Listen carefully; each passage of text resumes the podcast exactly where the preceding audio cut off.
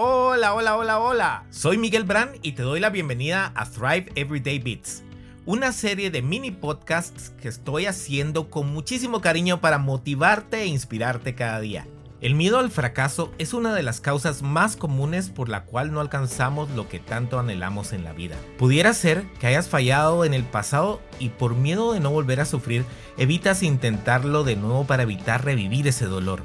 O quizás sí te animas, pero no le pones la suficiente fe y trabajo porque piensas que para qué hacerlo si igual no va a funcionar y al final terminas autosaboteándote y fallando, acumulando cada vez más evidencia del por qué no intentarlo de nuevo. Si no trabajas bien estos fracasos, cada uno de ellos se puede convertir en una herida que afecta tu autoestima y tu autoeficacia encerrándote poco a poco en tu burbuja cómoda de únicamente ir a lo seguro y sin dar pasos de valor para alcanzar nuevas e increíbles cosas en tu vida.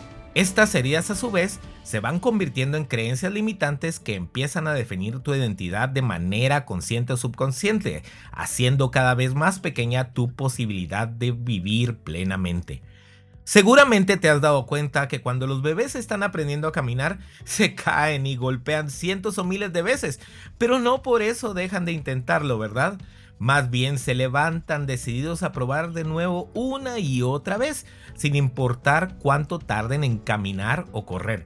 Te aseguro que nunca piensan, yo no nací para caminar, así que mejor me quedo gateando. ¿No, verdad?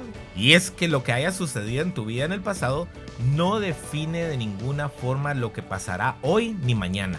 No significa que no eres capaz ni que tu identidad es la de alguien que no está hecho para lograrlo. Tu pasado no es igual a tu futuro.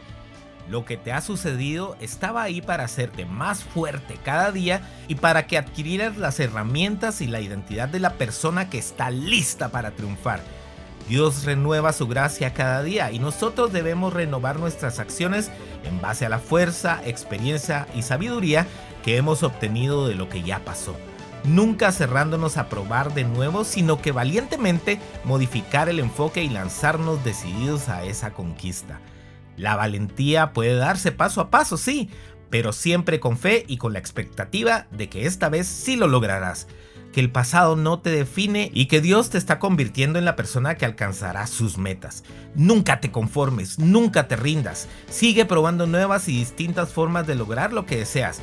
Cada escalón que avances, da las gracias y felicítate por ese gran paso, aunque parezca insignificante. No estás destinado a revivir ese pasado Tú, de la mano de Dios, puedes cambiarlo. Comparte este audio con todos. ¿Quién sabe? Podrías cambiarle el día o la vida a alguien hoy. Bendiciones.